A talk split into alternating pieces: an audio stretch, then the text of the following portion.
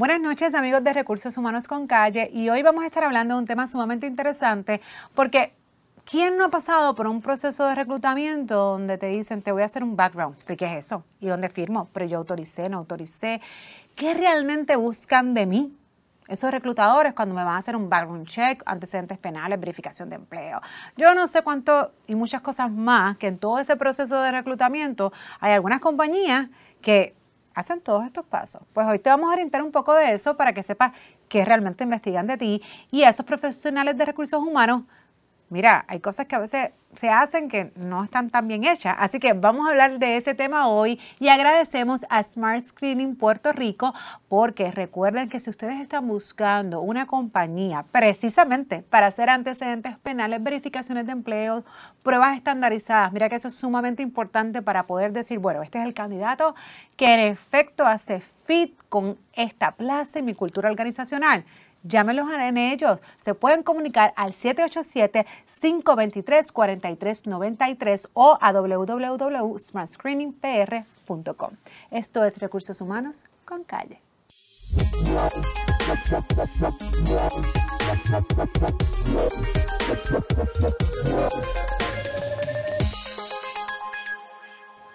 Buenas noches, Recursos Humanos con Calles, amigos por allá. Y pues aquí hablando de precisamente recursos humanos. Y yo sé que muchos han pasado por ahí, por ese proceso de reclutamiento en el cual de repente te están buscando hasta dónde tú viviste hace 15 años atrás. Pero ¿y por qué? ¿Qué es eso?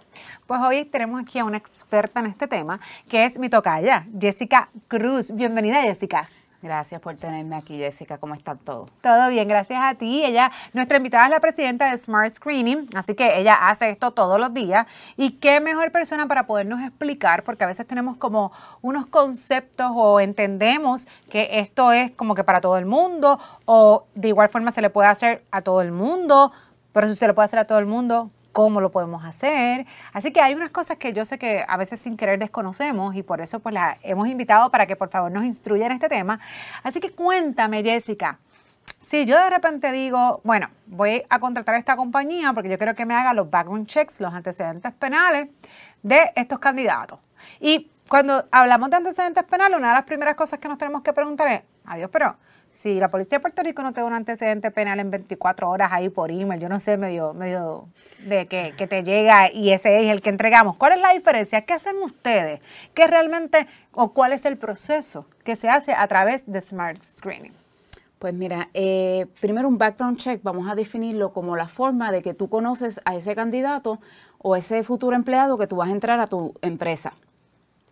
Este, y no solamente los antecedentes penales, es un background check, porque el antecedente penal te va a decir si tiene, eh, cometió un, crimen que fue procesado y pasó por el sistema penal de Puerto Rico. Este, como te dije, es conocer el, candidato, son varios componentes. La forma más fácil que yo trato de explicárselo a las personas es que se imaginen un papel con muchos rotos. Entre más componentes tú pones, más rotos tapas y más conoces. So, puede variar entre lo que es criminal y la pregunta interesante que me hiciste es, tengo un antecedente penal en 24 horas. Te lo está llevando el candidato, que sale un PDF, que una vez tú lo verificas, eh, que tiene que por lo menos el gobierno de Puerto Rico lo bueno que puso es que tú puedes verificar si es real ese antecedente penal porque tiene un código abajo que tú entras a la página de PR Gobierno y verificas si fue brindado para el nombre de esa persona. Pero lo único que te dice es que esa persona tiene un cargo criminal. Lo pueden alterar con que fue una multa de tránsito, estaba manejando sin licencia, es un cargo criminal y tú pues mira, ah, pues si eso es manejar sin licencia de conducir, eso no afecta para la posición que va a tener. Pero realmente no tienes forma de saber cuán veraz es ese documento que te están entregando. No, importante, Jessica, te interrumpo, porque otra cosa es, si en efecto hay un delito, hay que conocer cuál es ese delito. ¿Y por qué menciono esto? Porque pues sabemos que también tenemos lo que es discrimen por condición social y tenemos que ser cuidadosos cuando estamos, eh, ¿verdad? Tenemos algunos candidatos en el proceso y no discriminar a aquellos que han tenido algún delito en el pasado. E incluso también incentivar, ¿verdad? La rehabilitación y estas personas que se ya cumplieron, ya cumplieron. ¿Y por qué, digo si es importante saber el delito? Sin embargo, hay ciertas poblaciones donde, por ejemplo, hay algunos delitos que no importa qué, nunca van a poder trabajar con ciertas poblaciones. Por ejemplo, hablo de la ley 300, ¿verdad? Los que no conocen eso son personas que han sido convictas de ofensores sensuales, nunca van a poder trabajar con personas que sean o niños o envejecientes entre otras, ¿verdad? La población, vulnerable. Vulnerable. Y del mismo modo, y verdad, y daba este ejemplo, eh, a lo mejor yo tengo una persona que cometió fraude, ya cumplió, ya, ya, ya, ya pasó eso, pero la posición que yo tengo abierta, pues para trabajar con, con ¿verdad? Con, con, con, con, metálico, con dinero, pues a lo mejor no es que yo no voy a discriminar para otras posiciones, pero esa en particular, pues puede haber un conflicto de interés. O sea que esto es un tema delicado, es muy técnico y esto es caso a caso, pero sí es importante hacer la aclaración porque en efecto, pues el, el, delito que cometió, si alguno, pues entonces va, e, es importante para saber el puesto que está aplicando. Sí, y siempre hay mejores prácticas en todo lo que es background check, siempre hay, dependiendo de la industria, pues tú vas siete años hacia atrás o diez años hacia atrás. ¿Qué es lo más que se va? Eh, no se juzga a la persona por 25 años o todos los años que, puede darte, porque aquí el, reporte de policía te da desde que la persona tiene sobre 18 años. imagínate si estás contratando a alguien de 55 años, pues tienes desde los 18 hasta los 55 años. Eso siempre es importante ¿Cuándo te lo da? Cuando te, cuando te lo da, es correcto. Porque hablábamos fuera de cámara que la realidad es que aquí hay un problema de comunicación entre, entre región y región y a lo mejor pues hay un delito o pasó algo, qué sé yo, en el área oeste y no necesariamente a San Juan ha llegado. Y literal, eso ocurre eh, acá en Puerto Rico. Sí, por eso es bien importante no dejarse llevar por el antecedente penal y como le había explicado, pues hay varios componentes. En Puerto Rico tenemos un sistema judicial que es tribunal, policía, federal, y podemos utilizar ofensores sexuales también como una base de verificaciones criminales, que son las cuatro que son más comunes. También se hace verificación de dirección, porque si tú contratas un candidato y su dirección resulta que también vivió en Florida, pero en esta entrevista no te mencionó que vivió en Estados Unidos, eh, pues tú quieres saber si en ese lugar donde residió, pues también cometió algún crimen. con una verificación de seguro social, pues tú verificas dónde estuvo esa persona. Entonces, eh, la verificación de tribunal, porque la persona pudo haber tenido un cargo, pero ese cargo se quedó en el sistema judicial de corte, pero nunca llegó a policía. por eso es importante pues tapar esos hoyitos que yo mencioné desde el principio y hacer ese tipo de verificación en lo que es criminal. Pero también no solamente enfocarse en el área criminal, también están las referencias de empleo, está este, educación, que hay lugares que tú puedes comprar un diploma eh, de la universidad que usted quiera de Puerto Rico. Este, también hay, por ejemplo, verificaciones sociales eh, de las redes sociales, lo que es social media. Eh, Antes de, ir a todos esos ejemplos y, y como que pasar la página, es importante que entonces la realidad es que vaya a los expertos. Esto es más complicado de lo que parece, así que si en efecto ustedes quieren hacer, ¿y por qué es importante? Oye, no es para el profesional, el profesional solamente de recursos humanos que queda un trato justo en ese proceso de verificación, ¿no? A ese candidato de validación. Entonces, si no estamos haciendo el trabajo bien, pues estamos descartando o no estamos siendo justos y objetivos en ese proceso. Así que contratar a un experto en esto sería lo mejor. No, y es importante porque la ley de discriminación te dice que si tú haces un background check, tú tienes que asegurar que esa sea la persona. So, si tú haces un background check y tú no estás 100% seguro, pero discriminaste contra esa persona por información que encontraste en Google o en cualquier base de datos que utilizaste, pues sabes que te estás viendo en un problema de que pues no fuiste justa, como usted dice. So, sí, es o sea, que te puedes ver en problemas antiéticos, ¿verdad? Problemas éticos, mejor dicho, y adicional, problemas legales. Es correcto. Entonces, háblame un poquito del permiso, de relevo, waiver, como le decimos en inglés, porque hay personas también que piensan que pues porque yo estoy pasando este proceso por tu empresa y ese y esos son, ¿verdad? tus predictores o tu forma de reclutamiento, yo tengo que dejarme de hacer un background o sí, o es libre de que yo vine aquí, te lleno la solicitud, me vas a hacer un background y ya. Mira, muchas empresas piensan que porque en su solicitud de empleo eh, piden, notifican que están haciendo un background check y que la persona autorice sí o no, pues ya con eso tienen la autorización de hacer un background check. Pero un background check tiene la, solicitud para eh, pedir un background check tiene varias partes. Una es que le estás notificando al candidato el background check que le vas a estar realizando, sea de crédito, sea eh, verificación de empleo, educación, eh, criminal, pues esos componentes que tú estás utilizando, tú se lo estás notificando en el primer párrafo qué le vas a estar haciendo. El segundo párrafo le estás explicando lo que es el FCRA, que es el Fair Credit Act, que es la ley que regula los background checks siempre y cuando lo estén haciendo una tercera persona. Y cuarto es la autorización que la persona en un lenguaje claro, preciso, sencillo, que entienda que él está autorizando y está de acuerdo que se le realice este background check. Jessica, ¿cuántas personas hacen eso? En Puerto Rico, el background check, yo te diría... No, el background no, que hagan backgrounds, pero que realmente utilicen una hoja de autorización con todos los componentes que tocabas de mencionar. Mira, es bien preocupante porque mi día a día es esa batalla con recursos humanos de que porque la solicitud de empleo, él te, dice que acepta que se le haga un background check, pues ya no hay necesidad de notificarle que se le va a hacer el background check. Aquí tienes el resumen, pues averigua. Ah, necesitas el seguro social, no te preocupes que yo la cojo de la I9, ahí yo tengo todo. Este, y algunos hasta después que la persona ya lleva seis meses trabajando, ya pasó el año.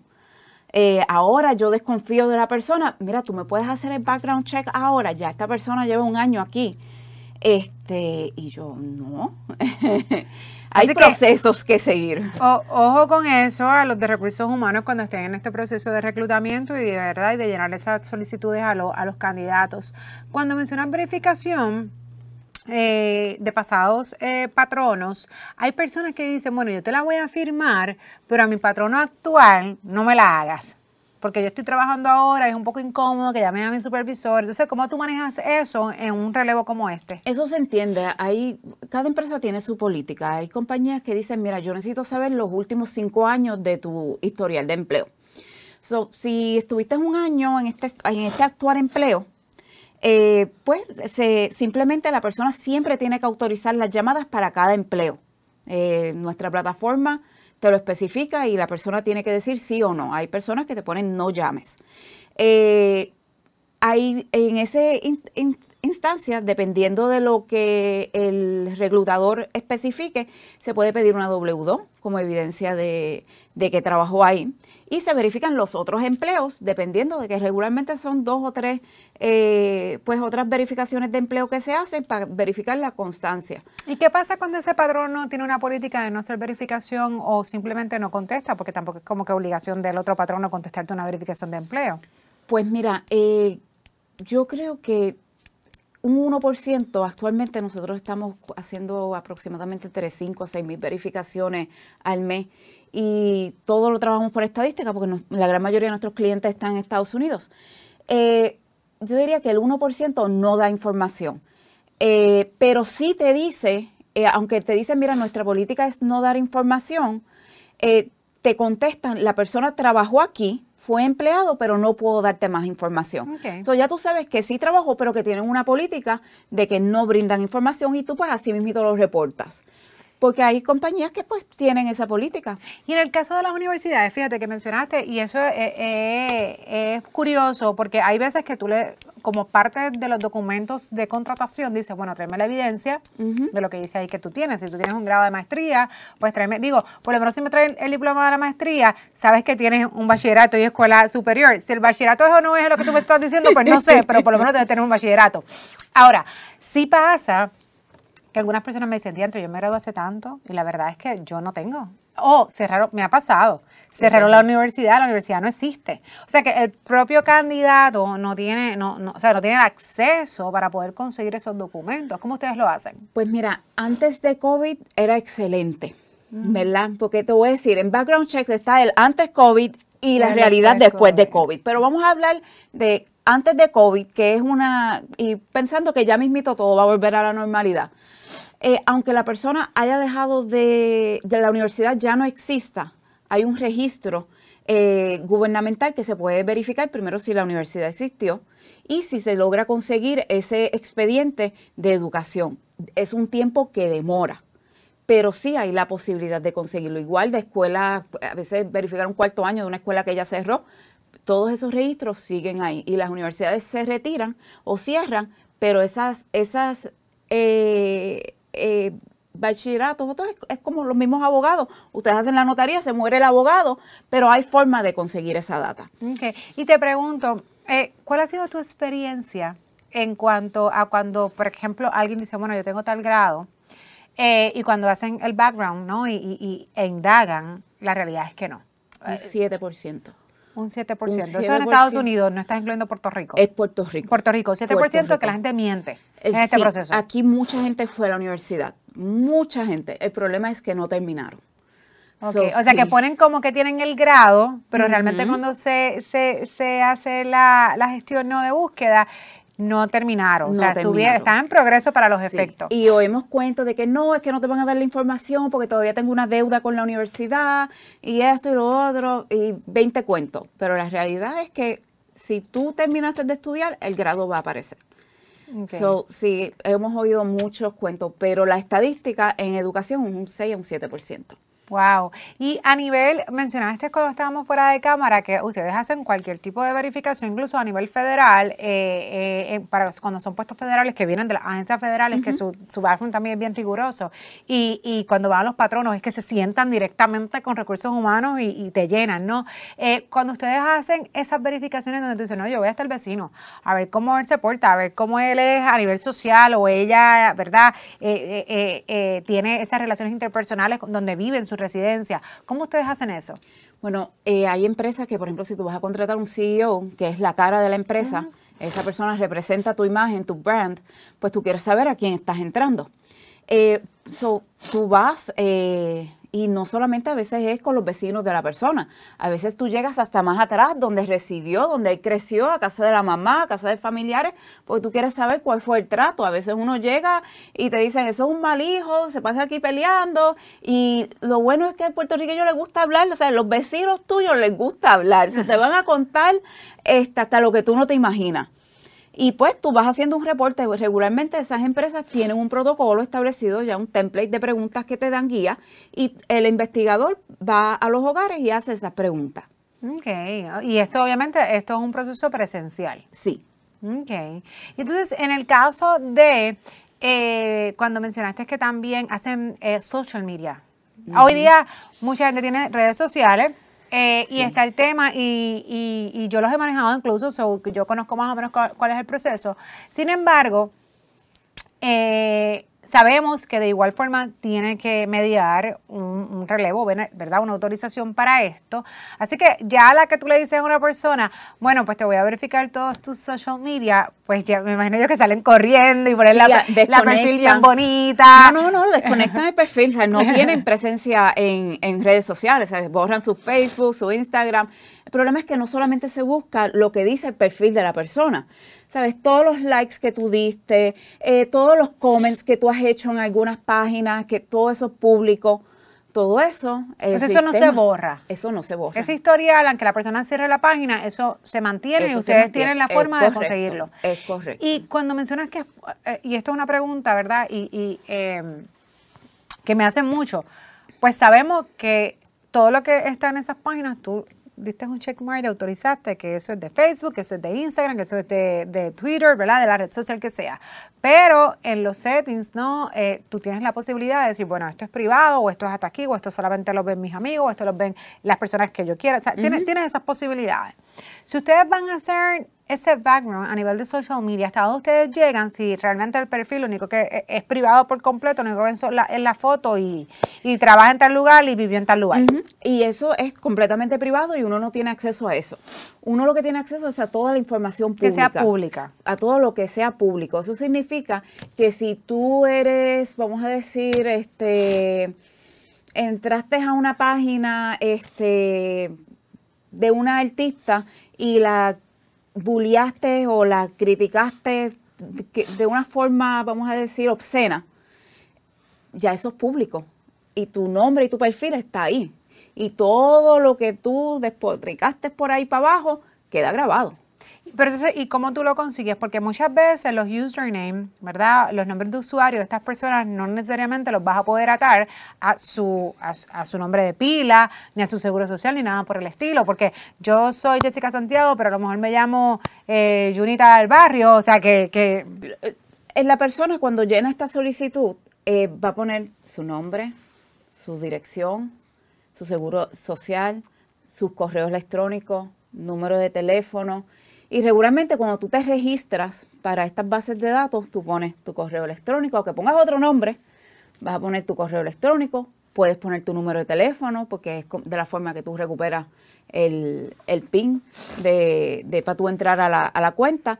alguna forma de identificación el sistema que utilizamos tiene para saber este alias de Juana Pérez, eh, que realmente se llama eh, Josefa Delgado, pues ese es de ella.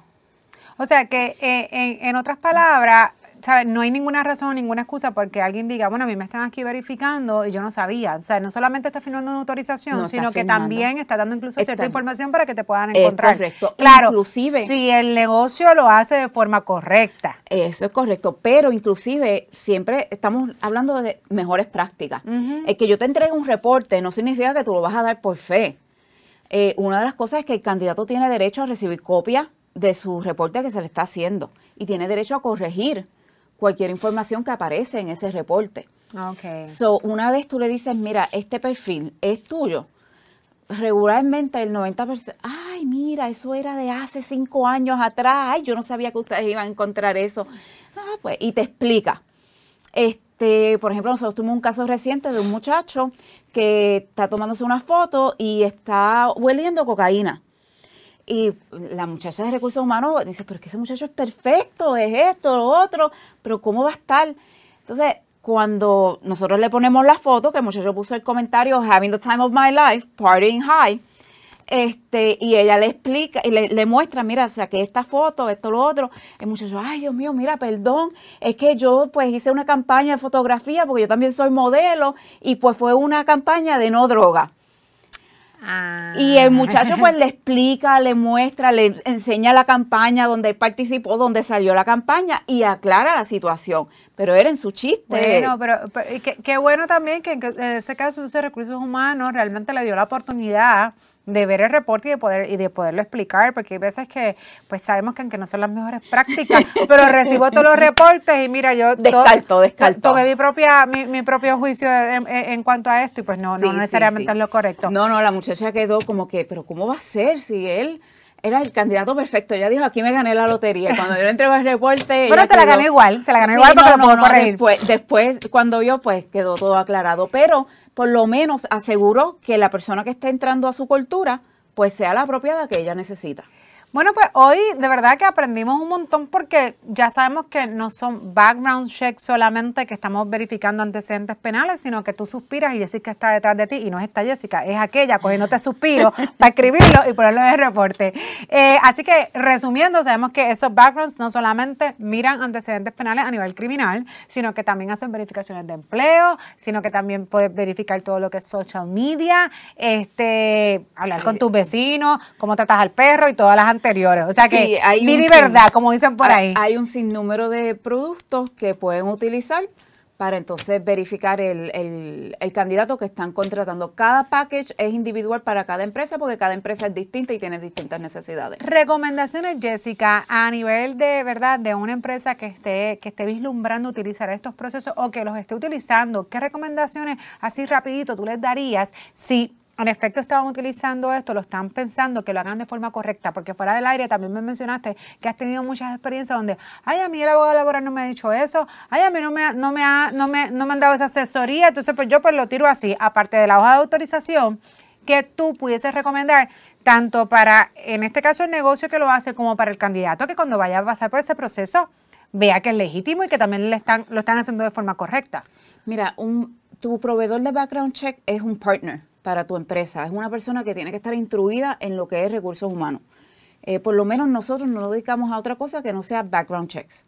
Eh, no somos investigadores privados que estamos verificando pues a los casos de, de, infidelidad, de nada de eso. Nosotros solo somos background checks con el, la, la especialidad de recursos humanos. Y pues con gusto nosotros siempre nos sentamos y hay clientes que quieren hacer cosas que están acostumbrados a hacerlo con otros proveedores y nosotros tenemos que orientarlos, eso no lo puedes hacer. y siempre orientamos y le decimos, comunícate por favor con tu abogado laboral. El abogado laboral muchas veces pues no entiende la parte de, de background checks porque no es la especialidad, no es algo común y pues entiende que... No es el día a día, eh, eh, es como a veces cuando hablamos de ERISA, no necesariamente todos los abogados dominan ERISA, entonces cuando empezamos a hablar de temas como bien puntuales de, de lo que son, ¿verdad? Eh, los programas de bienestar, plan médico, 401k. Exacto. qué bueno que lo menciona porque zapatera sus zapatos, ustedes se dedican a esto, pues. Y ahí recomendamos y siempre decimos porque las multas comienzan desde 10 mil dólares que por violar una verificación de un disclosure, de una autorización. ¿Y quién te multa? El Federal Trade Commission. Okay. So, que no es tampoco DACO ni local. Eh, tú tienes ahí a, a Uncle tocándote la puerta, diciéndote, toma, aquí tienes, enséñame todas tus autorizaciones y por cada una que no tengas firmada son 10 mil dólares.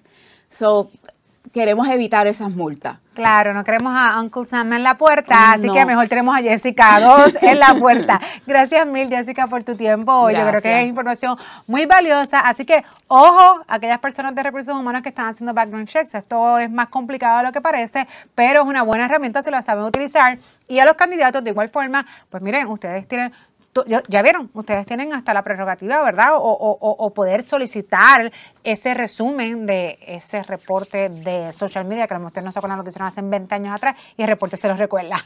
Así que esto es Recursos Humanos con Calle.